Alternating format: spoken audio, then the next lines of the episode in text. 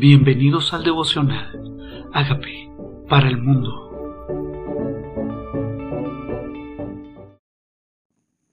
El cántico de los 144 mil.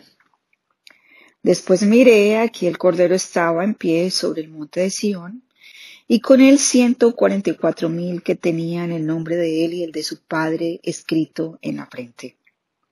Ya habíamos hablado anteriormente en Apocalipsis sobre los 144 mil, que eran 12 mil de cada tribu de Israel. O sea, 12 mil de cada una de las tribus de Israel. Se refiere a 12 mil de esa nación. Estos 12 mil de cada nación tienen una particularidad y es que no se han contaminado con mujeres, son vírgenes y nunca se ha hallado mentira en su boca. Estos son estos 144 mil. Dice, y una voz en el cielo como estruendo de muchas aguas, y como sonido de gran trueno, y la voz que oí era como de arpistas que tocaban sus arpas.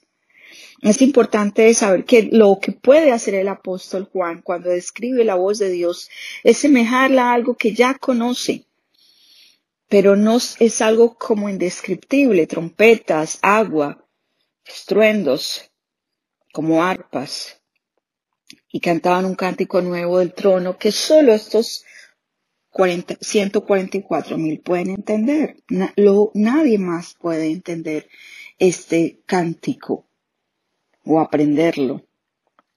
Estos son los que no se contaminaron con mujeres, pues son vírgenes. Estos son los que siguen al Cordero por donde quiera que él va. Y nuestra pregunta sería eh, acerca de estos 144 mil, pero también acerca de nuestras vidas. Seguir al Cordero donde Él va. Si nosotros seguimos al Cordero donde Él va. Este es un llamamiento especial que le hizo a este pueblo. Y tienen un plan estos 144 mil al final de la historia. Ahora, ¿qué pasa?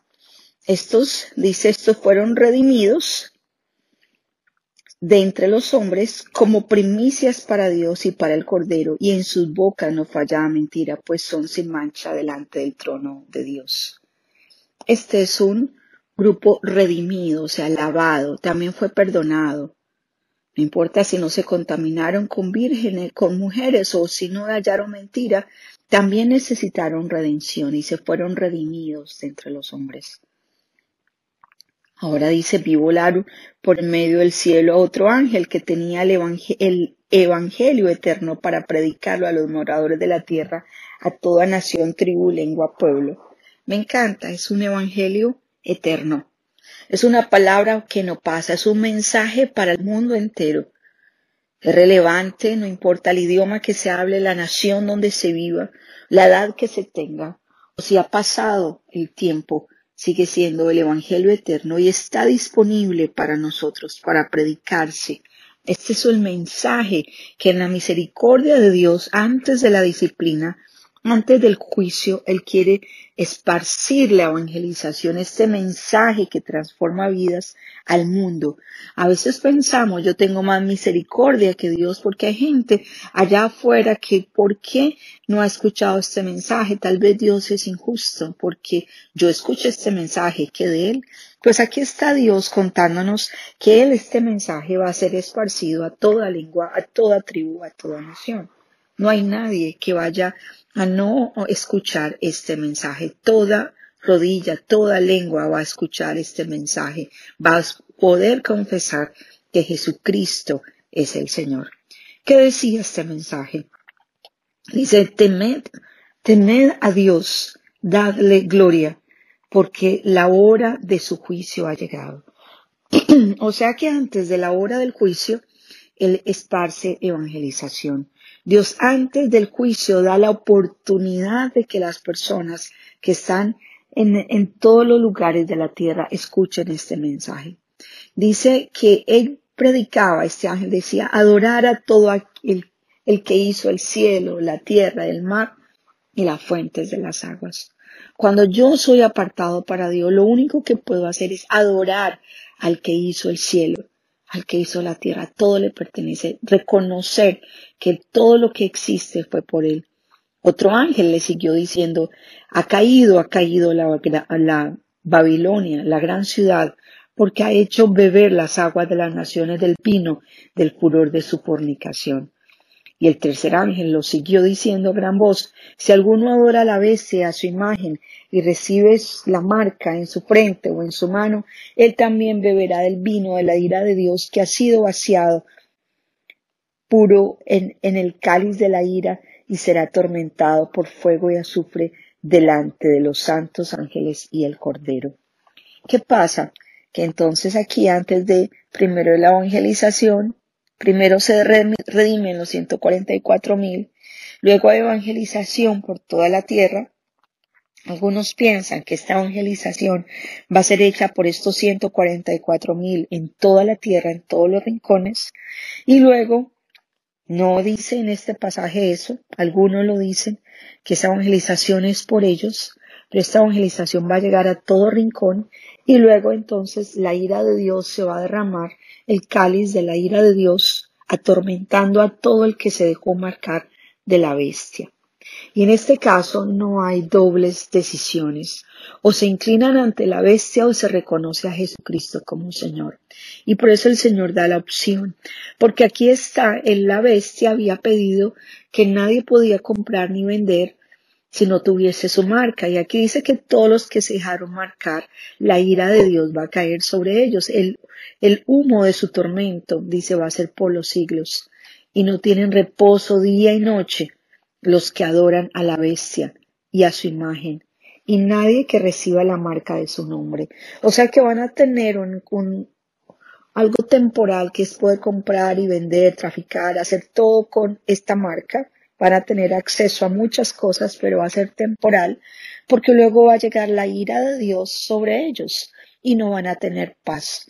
Y a veces pensamos, bueno, me quedo con esto que luce atractivo, pero luego su final no es un buen final. Hay camino que al hombre le parece derecho, pero su fin es un camino de muerte. Y es por eso importante que ellos disiernan antes, tener la opción de haber escuchado el mensaje de Jesús, pero muchos simplemente se inclinaron ante la bestia y se dejaron marcar. Y aquí está la paciencia de los santos, dice el versículo 12, los que guardan los mandamientos de Dios y la fe de Jesús. ¿Por qué? Porque la única manera de que estos van a poder vencer es por la sangre del Cordero, como nos explicaba anteriormente Apocalipsis por el testimonio de la palabra y por menospreciar la vida hasta la muerte. Esto dice la paciencia de estos santos, dice los que guardan los mandamientos de Dios y la fe en Jesús. ¿Qué quiere Dios que tengan paciencia? Porque va a llegar un momento de juicio donde los malos van a ser castigados, donde los buenos van a ser galardonados. Oí la voz del cielo que me decía, escribe, bienaventurados de aquí en adelante los muertos que mueren en el Señor. Y a veces pensamos, no, lo peor que puede pasar es la muerte. No, pero si mueres en el Señor eres bienaventurado porque vas a estar en la eternidad con Él. Pero algunos, si no mueren por disfrutar de lo temporal, luego van a estar en la eternidad sufriendo. Y sí, dice el Espíritu, descansarán de sus trabajos los que mueren en el Señor, porque sus obras siguen con ellos.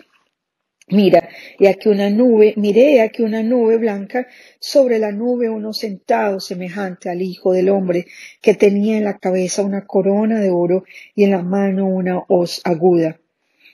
Dice, este es el Hijo del Hombre, semejante al Hijo del Hombre. Venía, estaba en la nube, está, su corona en la cabeza. Y del templo salió otro ángel clamando a gran voz al que estaba sentado en la nube, mete tu voz y ciega, porque la hora de cegar ha llegado. Es el, es el juicio, la hora de cegar, la hora de separar los buenos y los malos. Dice, pues la miel de la tierra está madura, y el que estaba sentado sobre la nube metió su voz en la tierra y la tierra fue cegada. Salió otro ángel del templo que estaba en el cielo, teniendo también una voz, una hoz aguda, o sea, como una hacha, y salió del altar otro ángel que tenía poder sobre el fuego y llamó a gran voz al que tenía la voz aguda diciendo, mete tu voz aguda y vendimia los racimos de la tierra porque sus uvas están maduras. Ya es tiempo Ya tuvieron tiempo de escoger. El que quería servir a Dios tuvo su chance. El que quería servir y adorar a la Cristo también. Ya los dos bandos estaban elegidos. Ya la decisión había sido tomada. Ya las oportunidades habían cesado. Y entonces era tiempo de separar. Era tiempo de vendimia. Era tiempo de darse cuenta que era la ira sobre los que no recibieron al Señor. Y dice, el ángel arrojó su voz sobre la tierra y vendimió la, viña de la tierra y echó las uvas en el gran lagar de la ira de Dios, y fue pisado el lagar fuera de la ciudad, y del lagar salió sangre hasta los frenos de los caballos por mil seiscientos estadios. Los que quedaron sobre la tierra, los que vieron la ira de Dios, la manifestación de la ira de Dios sobre la tierra. Sí, estos son estos son los que han salido, los que no aceptaron al Señor, vieron la ira de Dios. Era tiempo entonces de disciplina. Todavía estamos a tiempo. Estamos a tiempo de que este mensaje de Jesús, el ángel, no ha salido, la disciplina aún no ha llegado. Estamos esperando. Este, este apocalipsis es una advertencia.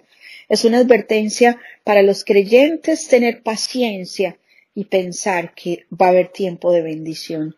Para los que no creen, para que sepan que hay oportunidad de que se arrepientan.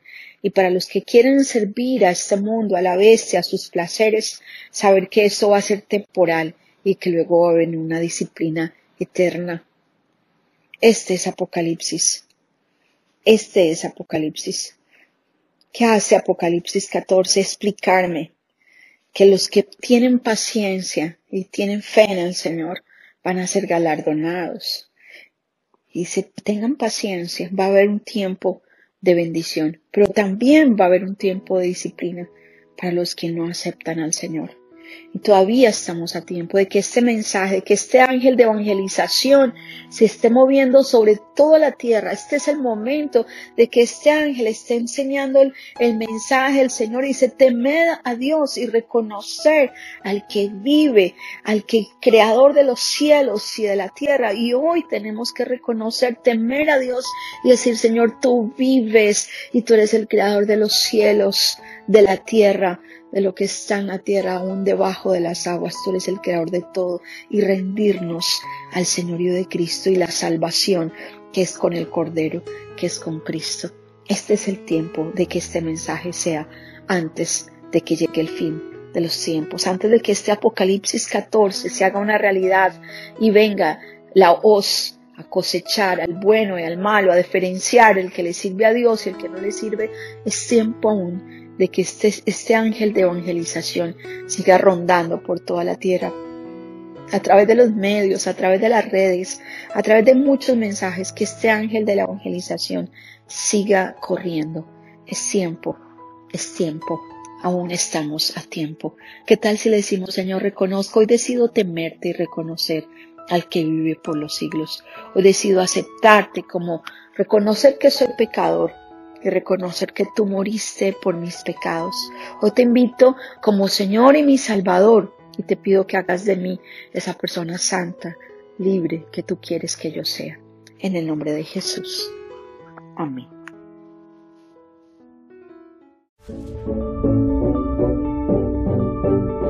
Amigos, queremos que usted sea parte de esta obra que estamos haciendo a través de Agape para el mundo y que este mensaje de Jesús llegue hasta la última de la tierra. Si quieres donar en nuestra página web puedes hacerlo en agapeparalmundo.org o también a través de Cele en agapeoficial.gmail.com. Dios bendiga tu generosidad.